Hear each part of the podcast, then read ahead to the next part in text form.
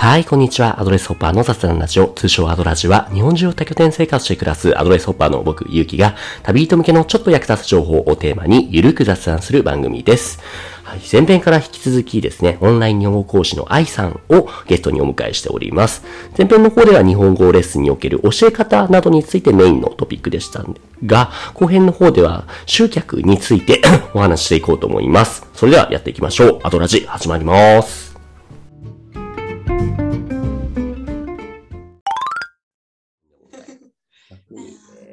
なんだ。お互いにね、情報交換できる部分は多そうですね。そうですね。そうですね。そうなんだ。じゃあ日本語を教えて、基本的にはじゃあずっと在宅でやられてるってことなんですね。そうですね。ちょうど今月からその一本にしたんで、あほぼ在宅でやってます。はいはい。不安は正直なかったですか？その今までとそのじゃあ学童保育であったり、他のこととその二足のわらじでやっていたのももう今オンラインだけでってことなんですよね。あ、そうです、そうです。そうですね。不安、正直あります。ですね。でも、そうですね。その経済面は特にちょっと不安ではあるんですけど、うんうんうんやっぱりその本業があるとワークシートを作るのにかける時間がはい。なかったりとか、ええ。あもう問題数ここまででいいかなっていうはい。妥協が正直あっって、そうでもせっかくたくさんいる日本語の先生の中で選んでくれてるんだったら、いや、ちょっと妥協してるの、もやもやしてきたな。でも、でももうちょっとちゃんとワークシート作りたいなって思ってたんで、今ゆっくり納得いくものを作れてて、うん、そうですね、充実はしてます。いや、そうでしょうね。すごいな。まあ、そう、僕も、僕の場合はな、なんでこれ日本語始めたんだったっけな。あ、もともとは僕ツアーガイドやってるっていうのはご存知ですか？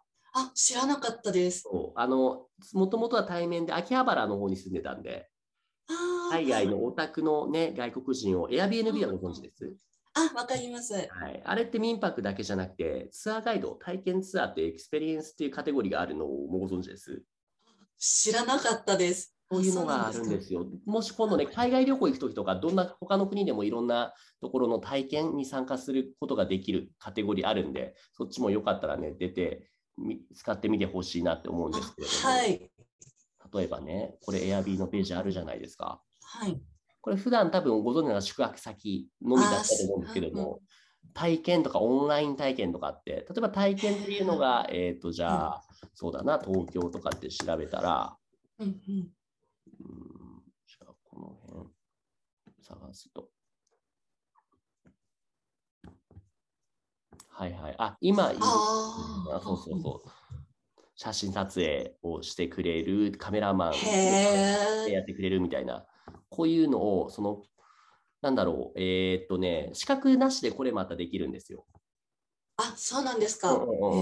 今まではこれをするためには、えーっと、通訳案内士の資格が必要だったんですけども、あ、それが必要なくなったんですなかったですね。2018年ぐらいにオリンピック間近にね、迎えてるから、このままじゃ迎え、ね、ガゲストが足りないってことで、ホストがね。あで、な僕もるほどそれに乗って秋葉原でツアーをしたんですけれども、ーうんうん。コロナが来たじゃないですか。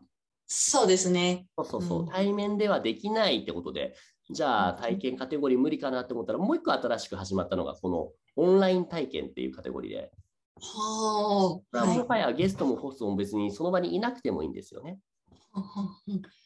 じゃあ、そのホストがカメラを持ってなんか撮ったりすると？いうパターンもある。例えばそれの一個の例がこれですね。イタリアのおばあちゃんのパスタを作ろうみたいな。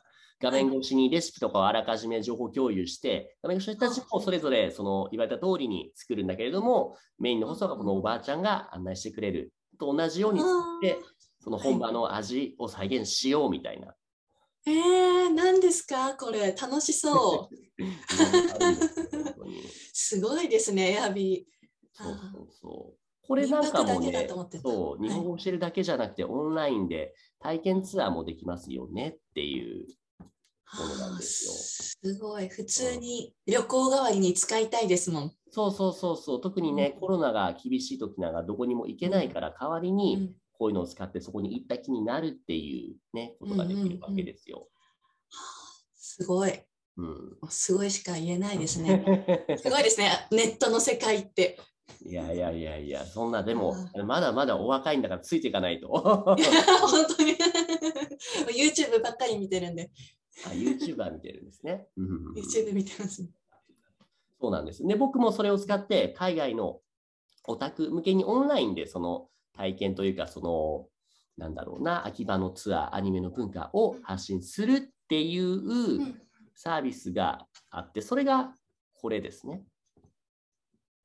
ああ、あ、なるほど。あ、わかります。拝見しました。あの送っていただいたやつで。うんうんうんうんうん。あでもこれも写真写ってるのはもともとその対面でやってたツアーの時の写真ですけれども、ーうんうん。今オンラインでやってるとってもう別に実際僕秋葉にもいないし、うんお客さんも日本に来てるわけじゃないけれども、うんうん。もう純粋にそのパワポとかで作った資料を使って、まあちょっとしたその文化の共有、知識の共有はするけれども、うん。メインのコンテンツって雑談なんですよね。あーどんなこと話すんですか？雑談って。好きな好きなアニメとか、純粋にね、やっぱりうん日本人のオタクと話すっていうことが価値になってるんですよね。ああ、そうなんですか。そうそうそうそう。いやー、私もアニメ好きなんで、じゃあ話せるかな。あ、そうなんですか。あいいじゃないですか。アニメを使って、アニメ先生言って。そうなんですよ。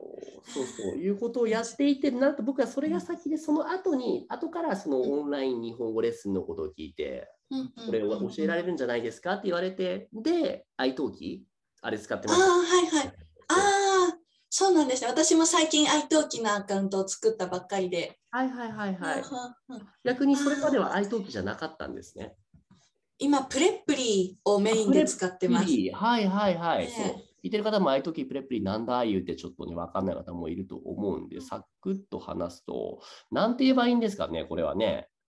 これは何ですかね私、プラットフォームと言ってるんですけど、うん。そうですねイ。メージ DMMA 会話とかに近いですよね。ああ、そうですね。選んでもらって、うんうん、うん。生徒さんにスケジュール見て予約してもらって、メッセージで直でやり取りするですね。すかね。それぞれのお互いの国の母国語を日本人だったら日本語を海外の人に教えてあげるであったり、まあ、これ画面共有で見せていますけれども、ね、いろんな国の言語がありますよね。例えばフランス語勉強したい言うたら、フランス語で、フランス語のネイティブスピーカーじゃないといけないとか、あとはフランス語を話せて、なおかつ日本語も話せる先生がいいとか、で、レッスンは大体そんなに高いのはできないから、大体1時間2000円以内でやりたいとか、いうふうに絞りをかけると出てくる検索、出てくるのが、えっ、と、こういう先生が10人以上出てきますと。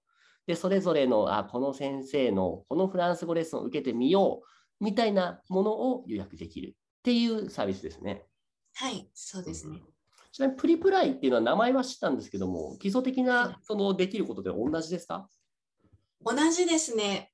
同じように料金とか話せる言語とかを設定して、はい。そのチューターさんを探すんですけど、はい。何が違います、えー個人的には iTalki の方がコースを先生側が作れるんですよ。例えば、フリー会話コース、文法がっつりコースとか、子供のためのコース、ねで、それぞれのコースで料金設定はできるんですけど、はいプレプリはもう1時間の金額を先生が設定するだけ。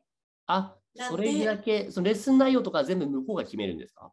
あ、そうです。向こうが決めたり、そのレッスン前にチューターと生徒さんで話して、じゃあ初回はどういうことを勉強しようとか、ひらがなから始めようか。っっていうはいシラバスをざっくり決めて、はい、じゃあレッスンで会おうねっていう感じなんでも、え愛登記に比べるとざっくりしてるなっていう印象は。ー自由度がより低いって感じなんですかね。ただ、その特に最初何から始めていいか分かんないみたいな人は、このプリプライ、プレプリ、どっちでしたっけ？プレプリと呼んでます、私は。はい。プレプリの方が、その最初ね、右も左も分からないみたいな、目線の卵の方は、方は、プレプリがおすすめなんですかね。あ、その方がそうですね、やりやすかったですね。うん。ただ、先生側だと、ちょっとプレプリの方は、あの手数料が 大きすぎる。そそうです、そうです。そこがちょっと大きすぎて、今は、今、愛登記と手の手数料とそんな変わんないんですけど、最初は痛かったですね。最初の方は手数料が高いんだ。続けていくと徐々にそれが減っていくみたいな。そうです、そうです。何レッスンコンプリートで手数料下がりましたよっていうのがどんどん数段階あってなるほど。っていうのがあるんではいはい。え生徒さんのその取れ高というか、どれだけ予約来るかってことで考えたら、はいどっちの方が取りやすいですか？まあ、でも、ああいう時は始めたばっかだから、なんとも言えないかな。そうですね、愛登記はまだ本当にレッスン、経験がないんですけど、はいはい。あー設定しやすかったり、うん、愛登記の方が、なんだろう、その教える内容によってのはい料金決めたりとか、時間も30分、45分、1時間のコース。を、うん、設定したりできたので、うーん、やりやすいというかどんな予約されたらどんなことを勉強したいんだなっていうのがすぐわかるので、はいはいはい。どんなレッスン、レッスンの内容を考えやすいっていうのはありますね。 Preply だと予約入りました。でトライアルはいつも1時間なんで、1時間です。でも、メッセージ送っても来ない人って結構いて、ああーやばい、何歳だろう、どのレベルだろう、はい。何を勉強したいんだろうっていうまま Preply Space があるんですけど、ええええその勉強、えっと、お互いに実際に会ってオンラインで話したりする場所なんですけど、プレプリスペースにあって、ああ、めっちゃちっちゃい子供だった、しかも2人いるっていうこともあったんで、だいぶじゃあ向こうに握られてるんですね、その情報の部分が。握られてますね。先生側はちょっとサプライズな時がありますね。できない。なるほど、なるほど。で、通話プラ、通話ツールももうこの自前の Preply の Preply ルームみたいなものを使うしかできない。あそれ以外も、それも事前に生徒さんと。お話できれば、 Skype にしたり、 Zoom にしたり。Google Meet にしたりは全然うん大丈夫です。うんきっとあれですよね、ここから外に生徒さんを出させないっていう目論みが結構強いですよね。あ、そうですね。それはもうポリシーにがっつり書いてますね。まあまあね、あんまり大きな口ではないけど、僕も基本的に iTalk でやってますけれども、はい手数料あるわけじゃないですか。うん、そうなんですよね。たら結局自分の方に流すって方法をね、取ってはいるんですよ。まあ今、あ iTalk 関係ないから話してるんですけれども。あ。そうそうですね。私も実際、うんまあ、数人、まあ、言えないんですけど、大きな声では、はいはいはい。うん直接の人もいらっしゃったんですけど、うんその中でも一人、うん直契約にして、直接お金を払っていただくってなった時に、なんだ子供がレッスンを定期的に受けるけど、払うのはお母さん。でも、お母さんと連絡取れずに、8レッスンくらい無料でやっちゃった時があって、いやー、なるほど。人間の問題を回避するためには、まあ、ある程度のプラットフォームサービス、安全を担保してくれるなっていうのがありますよね。ああ、そうですね。だからそこはちょっと相手の年齢とか、そう、両親、親子で受ける人と払う人が違うのかっていうのは考えて、ちょっと直での、うん、レッスンをするかは考えなきゃなって思いましたね。なるほどね。ねねえちなみに、その自前でその予約取るときは、自分専用の予約サイトみたいなのを作っているんですか、それは。いやもう作ってないですね。なるほど。そうなると確かにかなり面倒ですよね。そうゆきさんありますもんね、サイト。ですね。こういうところから予約すると、こっちの方が管理も楽なんですよ。iTalki とかからやるよりも。iTalki って、あの、プレプライがプレがどこわかんない、僕わかんないんですけども、iTalki は少なくとも予約が入ってきたとして、えーっと、うんうん承認しても、それが自分のう Google んカレンダー上とかに登録、自動登録されないんですよね。ああ、そうで自すよね。分で入れないといけないんですよね、Google カレンダー。うんうんうん。例えば今僕が使っている、その、サイトビルダー、スクエアスペースっていうんですけれども、はい。これなんかはそこができるんですよ。だから予約をすると勝手にそのそこが埋まって、で、埋まった時間は予約できないようにがっちりロックされるから、生徒側もそれをね、見ながら、あ、毎朝いつも9時に予約したんだけども、9時他の生徒さんが予約しちゃったから予約できないようになってると、ちゃんとブッキングが起こらないようになってると。